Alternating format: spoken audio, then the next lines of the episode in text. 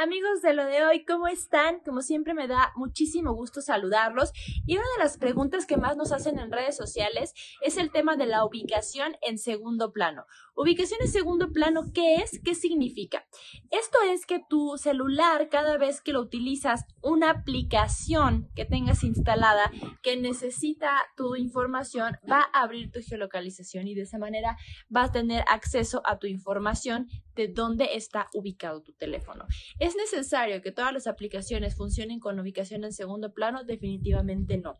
En las nuevas actualizaciones, por ejemplo, la de iPhone, ya tiene nuevas políticas de privacidad que están salvaguardando la privacidad de los usuarios. Entonces, eh, ahora, incluso cada vez que abres alguna de tus plataformas de redes sociales, te dicen que hay nuevos cambios a la privacidad y te informan sobre esto. Es importante que lo sepas y que también sepas que no es necesario que tu ubicación siempre esté abierta. ¿Cuáles son las aplicaciones que tienen un nivel de seguridad alto para no compartir tu ubicación con empresas terceras? Estas es Google Maps y Waze. Waze sí comparte a nivel comercial con otras aplicaciones hermanas, sin embargo no lo hace en tiempo real el compartir tu ubicación. Eso es importante.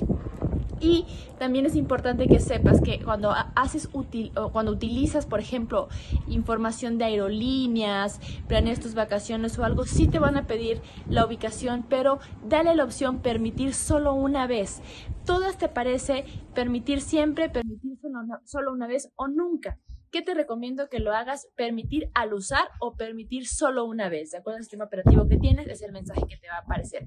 Así que de esa manera podemos proteger nuestra ubicación, ya que ninguna, ninguna aplicación que haya en el mercado necesita tener tu ubicación en segundo plano de forma necesaria.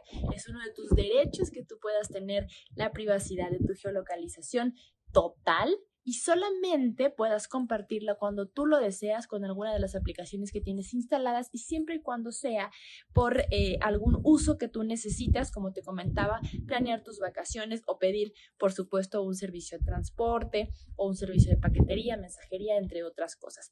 Las nuevas actualizaciones como la de iPhone ya trae esta política de privacidad, ya informa a los usuarios, pero bueno, hay que estar siempre muy atentos tu, geolocalización, si no la utilizas mucho, manténla cerrada en tu dispositivo móvil y eso te permitirá sentirte un poco más seguro. Tú siempre tienes la mejor opinión. Nos vemos el próximo viernes. Adiós.